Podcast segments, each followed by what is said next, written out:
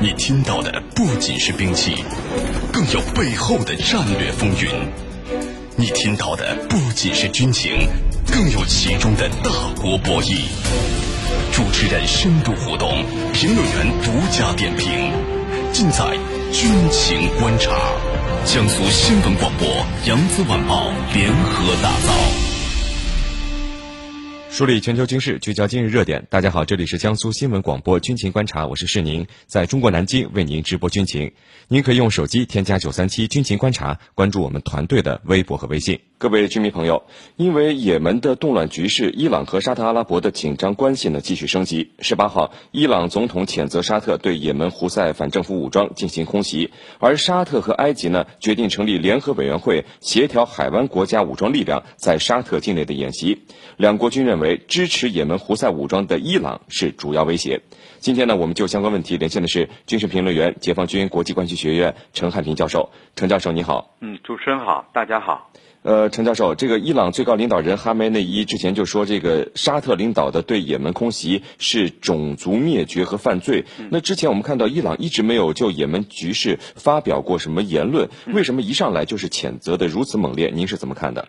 呃，我觉得呢，这个这一次他用了种族灭绝和犯罪行径啊，他是出于以下这么几个考虑的。那么第一呢，这个连续三周的这个空袭啊，呃，导致了也门不少平民出现大量的伤亡，引发了舆论的反弹。国际社会呢也纷纷表示关注，呃，尤其是联合国呢也呼吁这个呃避免伤及到这个无辜的平民。也就是说，目前的舆论呢正在出现一种微妙的变化。那么第二呢？这个对什叶派胡塞武装呢进行一种舆论上的支持和道义上的公开支持，因为目前呢这个局势呢似乎呢正呈一种焦灼的状态啊，沙特呢频频空袭啊，呃不断的得手，那么在这样的情况下呢，胡塞武装需要一种舆论上的支持，那么这个时候呢，呃伊朗就站出来了，那么第三呢就是俄罗斯已经公开抨击沙特的这种轰炸。那么再加上沙特也好，这个埃及也好，呃，也是剑指这个他胡塞武装背后的伊朗。那么伊朗觉得呢，在这样的情况下，呃，没有办法再沉默下去了，因此呢，也公开出面来指责这个沙特，而且用了。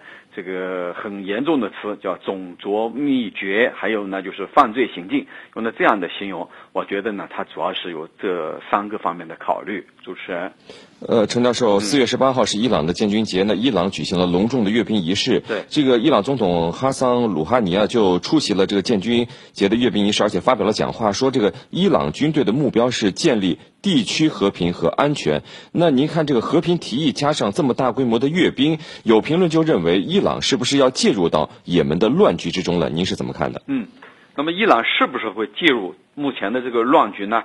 呃，我们还没有一个直观的证据，就是说目前还看不出来。但是呢，呃，结合到不久前啊，结合不久前呢，沙特宣布封锁也门外海，和紧接着伊朗宣布呢。他要派军舰到亚丁湾巡航，我们来看呢，他是在秀肌肉。那么加上这一次，就四月十八号前天这一场这个大规模的这个呃阅兵啊，呃他的国庆阅兵、建军节的阅兵，我们就看出来，呃伊朗呢他是不甘示弱的，同时呢他也在外界，特别是向美国、沙特发出一种信号，这个信号就是呃我不会向你们示弱。因为目前呢，呃，沙特这个伊朗判断呢，国际社会也好，特别是美国是有求于伊朗的。为什么呢？因为这个伊核问题框架协议目前是达成了，但是能不能细化到细节上，呃，一方面呢有赖于伊朗的各方进行这个表态，另一方面呢，呃，特别是有赖于伊朗的最高精神领袖，就是呃刚才提到的哈梅内伊，他的这个。呃，表态非常重要。那么伊伊朗就判断，你既然有求于我，那么我就会强硬一些，那么摆出一副比较强悍的姿态呢，这个在呃心理上来压制沙特或者其他的这个对手，这样呢也在另外一方面呢，就是来扶持目前正在被打压之中的什叶派胡塞族武装。主持人。纵观天下军情，解析兵道玄机，深入军情一线，强化国防意识。军情观察，江苏新闻广播、扬子晚报联合打造。陈教授，如果伊朗真的介入了，那他会一种什么方式？会不会直接派兵呢？嗯，那么伊朗呢，过去呢，他也对这个地区冲突呢进行过干预和介入。那么从历史上来看，他如果说真的要介入或者干预的话，会有这样几种模式。那么第一个呢，就是派出这个小股部队。这个小股部队呢，里头也分两种，一种呢就是对呃胡塞武装或者是其他这个提供这个训练，就是对他们进行训练。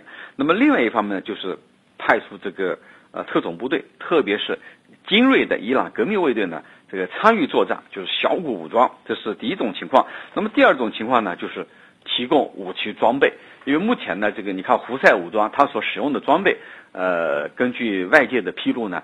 呃，有可能就是伊朗提供的。那么，他提供这些武器装备呢，就是胡塞武装呢能够源源不断、源源不断的得到一些武器装备上的补给，这样呢，就是使他能够长期呢在作战当中处于一种这个不至于呃粮尽荡绝这样一个地步。那么第三种呢，就是明确而公开的在娱乐和道义上提供支持。你比如说这一次他公开谴责沙特，沙特，我觉得他就等于。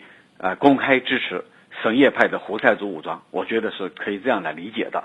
主持人，嗯，好，陈教授，那我们把目光转向沙特。我们看到沙特的一名高级指挥官，他上周在也门境内阵亡了。那沙特方面只说在也门西北的一个小村庄里阵亡的，其他没有发表过过多的内容。那沙特还没有出动地面部队，这么高级别的指挥官的阵亡说明了什么？您能给我们的居民朋友们分析一下吗？嗯，那么呃，有可能呢，就是说。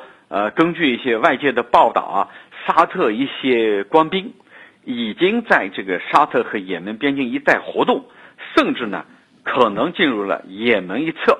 比如说这一次呃阵亡的这个沙特军方的高官，有可能就是在进入沙特境内以后遭到暗杀或者被枪击而身亡的。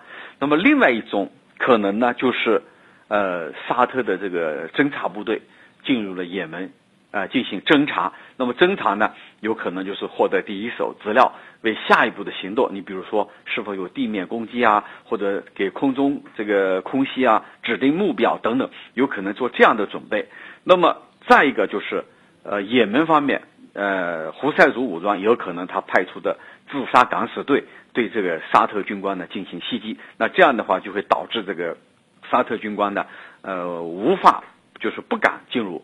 也门境内展开地面战，其实呢，这正是沙特方面最为担心的，因为他担心也门冲突的外溢延伸波及到沙特，同时呢，沙特也想利用这一次打击呢，来扩展他作为一个地区大国的一种优势，所以呢，他是带着这样的想法，在逐步一步步的在渗透到也门的。主持人，